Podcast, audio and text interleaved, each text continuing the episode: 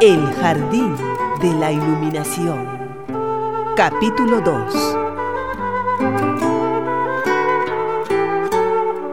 En el capítulo anterior, asistimos al encuentro del maestro con un joven en busca de su camino. Ve por las casas blancas, le dijo el anciano, y el hermano forastero se despidió amablemente y con pasos presurosos se encaminó hacia aquel grupo de níveas viviendas. Mientras más rápido caminaba, más lejos parecía su destino. Extrañado, aflojaba el paso y cosa rara, más despacio iba y más se acercaba a su meta. Esa fue su primera lección en aquel lugar. Finalmente se instaló allí. Muchos meses pasó el viajero estudiando. Participó en innumerables clases, foros, experiencias, alcanzando gran sabiduría. Amado hermano, creo que ha llegado el momento tan ansiado de entrevistarme con el venerado maestro. Bien. Antes quisiera preguntarte algo muy personal. Dime, hermano, ¿cómo te sientes con respecto a Dios?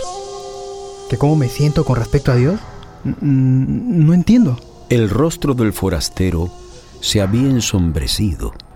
Ya no irradiaba tanta seguridad.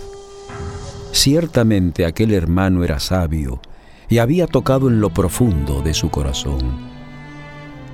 Sí, hermano. ¿Cuál es nuestra meta? ¿Para qué caminamos? Ya sé. No diga más. Comprendo. Estoy desilusionado. Pensé que aprendiendo lo que me enseñaban aquí me acercaría a la perfección. Así es. ¿Más cerca de él? ¿Más cerca del fin? ¿Más cerca del fin? Bien. Si hubieras estado conforme con lo que has aprendido, nada más podríamos haber hecho por ti. Si te sientes realmente disconforme con los resultados obtenidos, entonces sí podemos laborar en serio. ¿Y todo lo que he aprendido en estos largos meses? Eso es solo la preparación. Recién ahora comienza la verdadera labor. Entonces, ¿qué debo hacer ahora? Ahora viene lo más difícil. Debes aprender jardinería. ¿Jardinería? Sí, hermano. El que no puede cultivar su jardín, no puede ver al gran maestro. En cuanto hables con el maestro, comprenderás la importancia de esa labor, de ese arte. Bien, eso es lo que me gusta de ti, pues muchos flaquean antes de estas pruebas de paciencia y humildad. Pero, ¿qué debo hacer ahora, hermano? Dígame, ¿qué debo hacer? Mañana muy temprano preséntate al hermano jardinero y dile, Maestro, he encontrado tiempo para dedicarme a cultivar mi jardín. Gracias, hermano. Realmente me estoy agradecido. Gracias. La tarde comenzaba a declinar. Era la hora propicia para la meditación. Su mente laboraba febrilmente. La mañana lo sorprendió casi sin haber dormido. Se levantó presuroso. Quería llegar antes que el maestro. Quería ver si descubría algo especial que lo guiara. Llegó al lugar cuando todavía no se borraban las últimas estrellas. El rocío perlaba ricamente las plantas y las flores. Había un mágico encanto en aquella hora que precedía a la salida del sol. El silencio solo era roto por un acompasado y rítmico golpe. Nuestro amigo quedó sorprendido, pues allí ya estaba el anciano laborando encorvado sobre la tierra. Buenos días, hermano jardinero.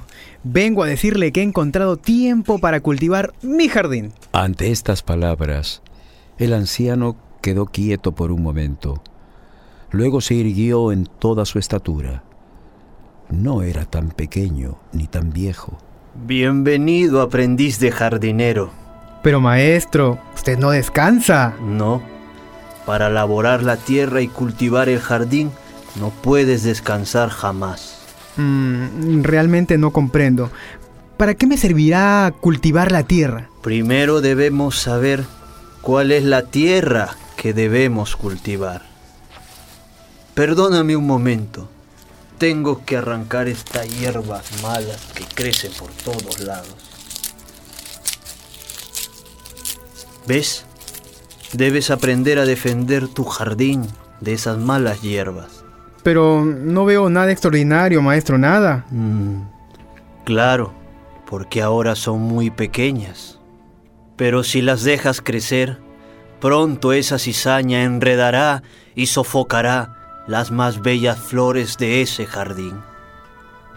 Hay que arrancarla de raíz, porque es muy peligrosa. ¿Y cómo se llama esa hierba? Esa hierba arruina muchos jardines, ¿sabes? Se llama orgullo. ¿Orgullo? ¿Dice orgullo? ¿Y por eso he estado ciego todo este tiempo? No te preocupes, hijo mío. Las enseñanzas llegan a su debido tiempo. A propósito, en una conversación anterior usted mencionó que hay dos caminos para aprender. Uno era el dolor y el otro... Eh, ya. ¿Y el otro era despertar de la, de la conciencia? ¿Por qué no me habla de ese último? Vamos, quiero despertar. Simplemente es eso. Despertar. Estar alerta. Sí, pero alerta qué? Ahí está la clave. Recuerda que yo soy el jardinero de mi jardín y tú debes ser el jardinero de tu jardín. Debemos estar atentos, alertas para seleccionar la semilla que plantamos en nuestro jardín, ya que cualquier semilla buena o mala crecerá fuerte y lozana. Comprendo tus palabras, hermano jardinero. Es sin duda una labor muy difícil, pero eso es la clave para acercarnos a Dios. Así es. Debemos cultivar nuestro jardín interior, nuestra mente, pues allí saldrán flores que obsequiaremos a Dios y que a Él tanto le agradan, hermano. Maestro, ¿en qué puedo ayudarle? Por hoy ya es bastante. Retírate ahora a la soledad, medita sobre todo lo que hemos hablado.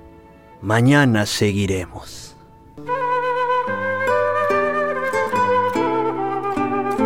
El jardín de la iluminación.